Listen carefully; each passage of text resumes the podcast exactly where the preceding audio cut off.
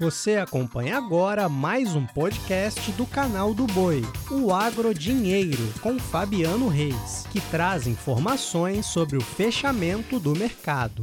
Olá, amigos do podcast Agro Dinheiro. Eu sou Fabiano Reis e começamos agora mais uma edição desta quarta-feira, dia 5 de janeiro. E olha, vou começar falando sobre cenários que acabam trazendo, de certo modo, uma elevação para os preços de soja, milho, feijão, entre outras culturas, mas que tem castigado o produtor rural e as suas produções no campo. Começo falando a respeito do estado do Rio Grande do Sul. Por lá, a estiagem deve provocar perdas muito fortes nas lavouras de soja e de milho, é o que garantiu o relatório da Federação das Cooperativas Agropecuárias do estado do Rio Grande do Sul, que acredita que a produção gaúcha de milho sequeiro deve alcançar perda de 59,2%.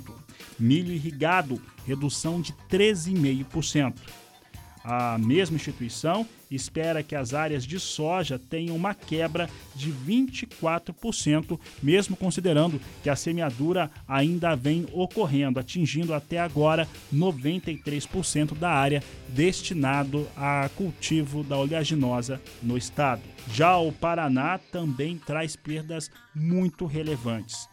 De acordo com a Cooperativa Agroindustrial de Cascavel, a Copavel, que atua no oeste e sudoeste do Paraná e os números são referentes a essas regiões do estado, a quebra por causa da estiagem prolongada fica entre 50% e 55% nas lavouras de milho e soja. O prejuízo aos produtores rurais na cultura da soja chega a 2 bilhões 400 milhões de reais e no milho deve superar 175 milhões de reais. De acordo com os dados da cooperativa, havia uma expectativa muito boa para a colheita em termos de produtividade. Em média, se esperava para a soja 65 sacas por hectare e 180 sacas por hectare de milho. No entanto, os primeiros resultados na soja, com 2% da área colhida na abrangência nas regiões onde a Copavel atua, está ficando entre 15 e 30 sacas por hectare.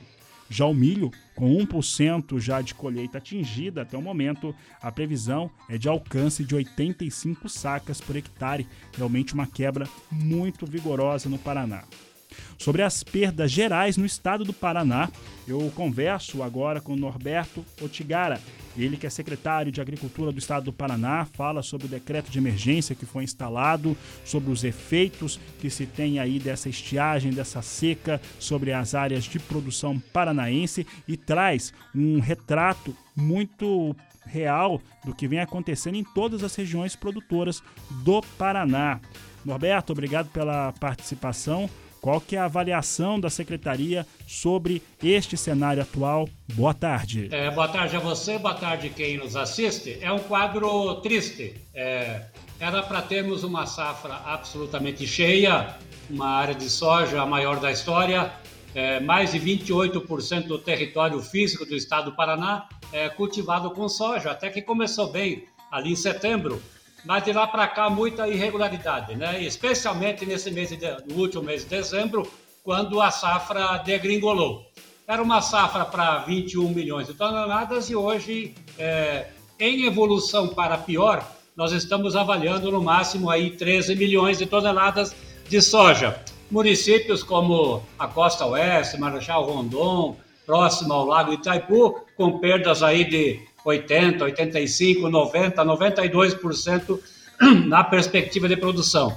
É, afeta mais radicalmente todo o nosso oeste, pra, só para localizar, a região de Toledo, lá no oeste, a região de Cascavel, é, o nosso sudoeste paranaense, que tem ali Pato Branco, Francisco Beltrão, dois vizinhos, como é, o polo dinâmico, né, como cidades polo, mas também a região importante de Campo Mourão, é, rumando para todo o noroeste do Paraná, Umuarama, Paranavaí, terra de arenito, nós chegando próximo a Maringá com perdas, inclusive aqui nos Campos Gerais, o que é inacreditável, né?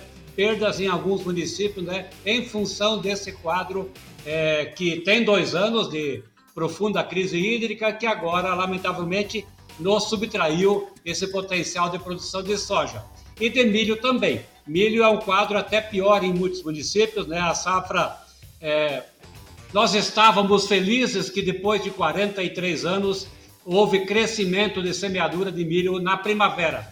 Uma boa questão, um bom, um bom indicador para o nosso modelo agrícola, mas lamentavelmente a safra que podia chegar a 4,2 milhões de, de toneladas agora está reduzida a 2,4, uma perda importante. Mas veja bem, essa perda está em evolução e o quadro é para pior.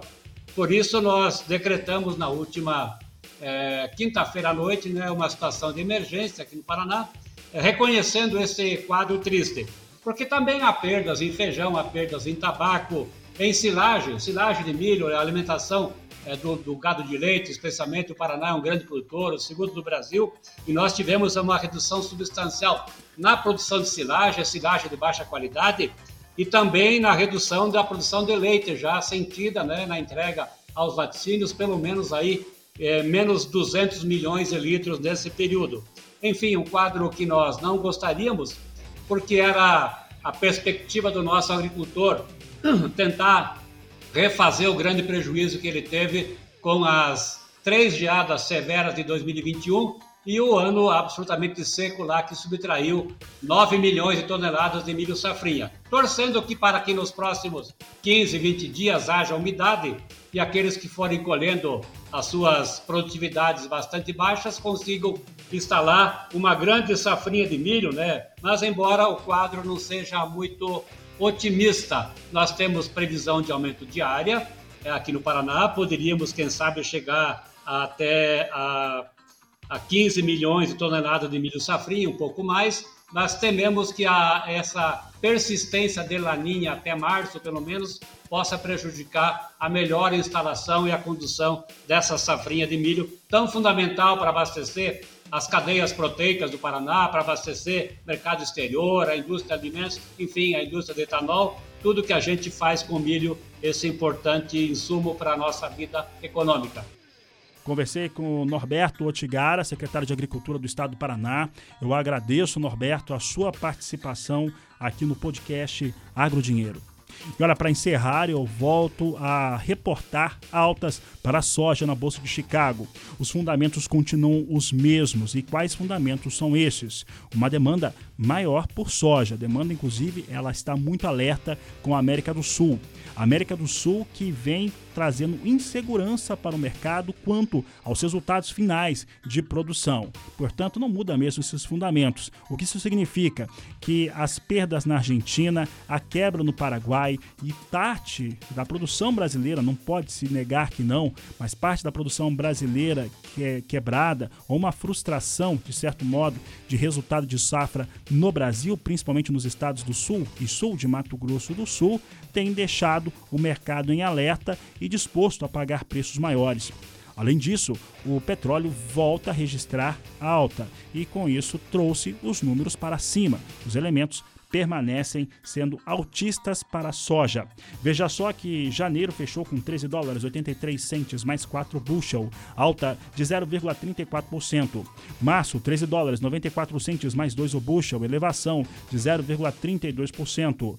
Maio, 14 dólares 2 centes o bushel, alta de 0,30%. E julho, 14 dólares 6 centes o bushel, alta de 0,30%. Com essas informações, essa edição de Agrodinheiro fica por aqui. Eu desejo a todos um ótimo final de tarde, uma excelente noite, um grande abraço e até amanhã. Você acompanhou o podcast Agrodinheiro. Para mais informações, acesse o nosso portal sba1.com. Até a próxima!